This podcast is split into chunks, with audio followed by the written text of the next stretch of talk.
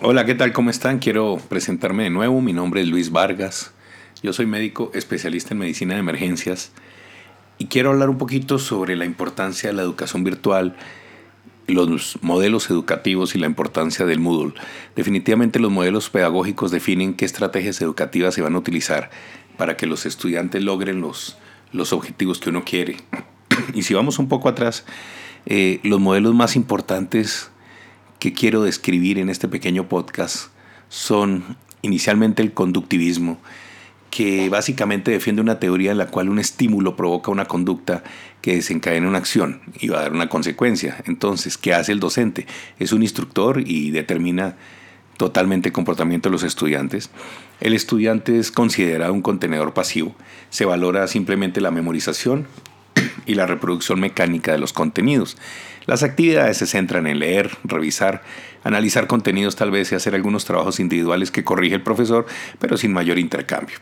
Las TIC no tienen realmente casi ningún uso en esta parte.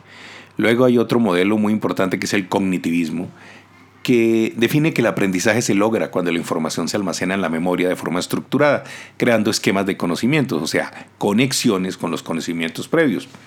¿Cuál es el rol del docente? Es un instructor, sin embargo sigue siendo un modelo centrado en el docente, y lo que hace el instructor es que ayuda a los estudiantes a memorizar información y a que la conecten con conocimientos que ya traían y lo que sabían de antes. Ahora bien, ¿qué hace el estudiante? ¿Cuál es su rol? Tiene que conectar la información nueva con lo que ya sabía y crear una nueva estructura de pensamiento. ¿Cuáles son las actividades derivadas de esto? Explicaciones, demostraciones, ejemplos gráficos, diagramas, etc. Las TIC bueno, hay un poquito mayores de, participación de las TIC como presentar y relacionar la información en formatos multimedia y utilizar tecnología. Luego viene, tal vez en mi concepto, uno de los que más tiene que ver con el estudiante de salud, ya sea medicina o enfermería, que es el constructivismo. Es en el cual el aprendizaje se construye a partir de la experiencia, y se elabora a partir de entradas que recibe. Los estudiantes elaboran significados propios con base en experiencias e interacciones. ¿El docente qué hace?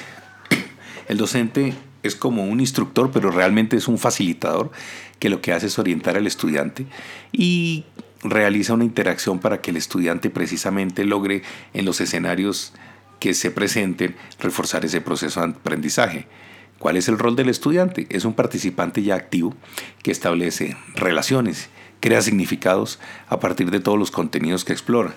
Entre las actividades que tienen hay estudios de casos y proyectos, muchos de ellos relacionados con el mundo real, tareas abiertas. En el caso médico eh, tiene mucho que ver con los, las rondas que pasamos, las revistas clínicas y se integran cosas como el aprendizaje basado en problemas, en los cuales recibe una situación, un problema y tiene que con base en su conocimiento construir un nuevo conocimiento basado en esto. Las TIC permiten reproducir ya contextos reales en este en este modelo constructivista y aprovechan todos los canales de comunicación para crear conocimiento. Y viene uno que se ha metido mucho en los últimos años a partir de las reflexiones teóricas de las posibilidades de las TIC, que es el conectivismo. Definitivamente la introducción de las TIC en todos los ámbitos de la vida y la necesidad de formarse durante toda la vida hacen necesario que todos nos adaptemos a estas herramientas de enseñanza. ¿Cuál es el rol del docente? Es un instructor, acompaña el proceso de aprendizaje y lo conduce y lo orienta el rol del estudiante realmente es protagónico y está conectados. Y lo más importante, están conectados entre ellos intercambiando información y opiniones. Son capaces de seleccionar la información que les interesa, la analizan y la comparten. Las actividades están más dadas a colaboración a partir de intercambio de información y utilizando herramientas de trabajo, de trabajo colaborativo. Las TIC tienen un rol fundamental ofrecen todas las posibilidades de investigación e interpretación y permiten que interactúen las diferentes personas, alumno, alumno, alumno, estudiante y que haya contacto entre los estudiantes y asimismo con los docentes. El conectivismo básicamente hoy por hoy con la difusión de Internet y en Colombia con la difusión de las TIC y la, y la señal de Internet a cualquier rincón hace una oferta muy extensa y muchas instituciones y universidades no se han quedado atrás y hay una oferta muy amplia de cursos pagos y gratuitos dirigidas a una cantidad de habilidades, de competencias y de carreras. De aquí nace un concepto muy importante que son los cursos MOOC, que son los Massive Online Open Courses, que son cursos masivos en línea y abiertos ¿sí? que básicamente los visionarios fueron Stephen Downes y George Siemens, que además tiene mucho que ver con el conectivismo, fueron los impulsores de esta teoría y fueron capaces de llevar a la práctica las ideas que propusieron hacia el año 2004, convirtiendo esto en un fenómeno mundial. Básicamente, hoy por hoy, es una de las mejores modalidades que existe para expandir el conocimiento.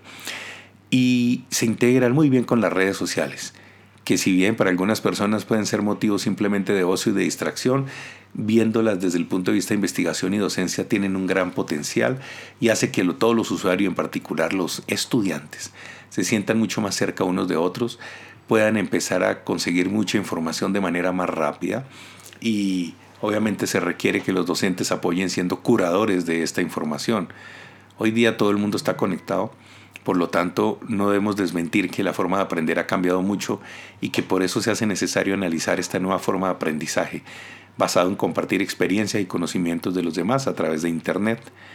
Mm, de estos, básicamente es, es importante que ya existen unas plataformas muy importantes que ayudan sobre esto y que apoyan todos los principios conectivistas. El aprendizaje y el conocimiento se basan en la diversidad de opiniones. El aprendizaje es un proceso de conectar nodos especializados o fuentes de información. El aprendizaje además puede residir en dispositivos no humanos, creado por humanos, pero al alcance a cualquier hora y desde cualquier lugar, con este término de ubicuidad, y además hoy por hoy desde dispositivos móviles, mobile learning, pueden estar en cualquier lugar y las personas pueden adquirirlo a través de sus dispositivos móviles. La capacidad para saber más es más importante de lo que se conoce en la actualidad. Es importante fomentar y mantener las conexiones, pero unas buenas conexiones para lograr aprendizaje continuo. Y sobre todo, es importante elegir qué aprender y el significado de todo lo que se encuentra en la red. Por eso es tan importante la participación del docente. Además, es una cosa muy importante es cómo fijar el conocimiento y tiene que ver con la evaluación a otros. ¿sí? En, el cono, en el cono de aprendizaje de Dale, expuesto hacia 1932, veíamos tipos de aprendizaje entre pasivo y activo. Todos sabemos y hemos escuchado cuánto le queda a un alumno después de una clase magistral, cuánto le queda después de que tiene como un taller o una actividad interactiva y sabemos cuánto le queda después de que hace un proceso de simulación clínica. Definitivamente los aprendizajes activos le dan una retención mucho mayor. Cuando un alumno dice y escribe algo, lo, vuelve a redactar, más o menos puede retener hasta un 70%, mientras que el que dice y hace, sobre todo con simulación y repite una práctica, puede llegar hasta un 90% de retención hacia los dos meses posteriores entre lo que dice y hace. Entonces, por eso es muy importante incluir dentro de la enseñanza de nuestros alumnos simulaciones de experiencias reales. Mm, importante saber diseñar muy buenas presentaciones para transmitir de la mejor forma el conocimiento y básicamente intentar que lo que más se aprende es aquello que se vuelve experiencia real. Ahora, una de las plataformas que eh, dentro de las múltiples que hay de LMS o Learning, o Learning Management System es el Moodle. Y el Moodle, que básicamente es una sigla que es Modular Object Oriented Dynamic Learning Environment, ¿sí? que es entorno de aprendizaje dinámico, orientado a objetos y modular, permite desarrollar muchas de estas características, permite, eh, potencializa el uso del conectivismo, permite ese constructivismo ya que ese tipo de herramientas que se utilizan, las tareas, los talleres, los foros, todas las cosas interactivas que permite, hacen que todo este tipo de modelos de aprendizajes confluyan y creen una respuesta y una, un resultado muy bueno entre los estudiantes. Lo importante es que las actividades se, se planifiquen muy bien, eh, que se planeen con un diseño instruccional muy bien lo que se va a hacer una plataforma de Moodle, que sea congruente también con el tipo de TIC que usan los estudiantes, Probablemente hay que encuestar previamente y saber qué plataformas de video usan, qué redes sociales son las que prevalecen y darles uso en el ambiente académico con el objetivo de mantener muy bien enganchado al estudiante en este tipo de cosas. Entonces, por lo demás, eh, las conclusiones es que definitivamente no podemos ir por fuera de la, de la época, de cómo ha evolucionado el conocimiento. Nuestros estudiantes hoy día son constructivistas, son mm, conectivistas, tenemos que meternos en ese cuento, tenemos que utilizar las redes sociales en investigación y docencia, tenemos que utilizar los sistemas virtuales y los ambientes virtuales de aprendizaje para enseñar. Y básicamente eso era como lo que quería transmitirles. Espero que me hagan todos los comentarios que ustedes deseen a través ya sea de mi blog o de mi correo electrónico. Les dejo el personal relucho con una sola R arroba gmail.com y mi página web www.luisvargasmd.com. Hasta la próxima y muchas gracias.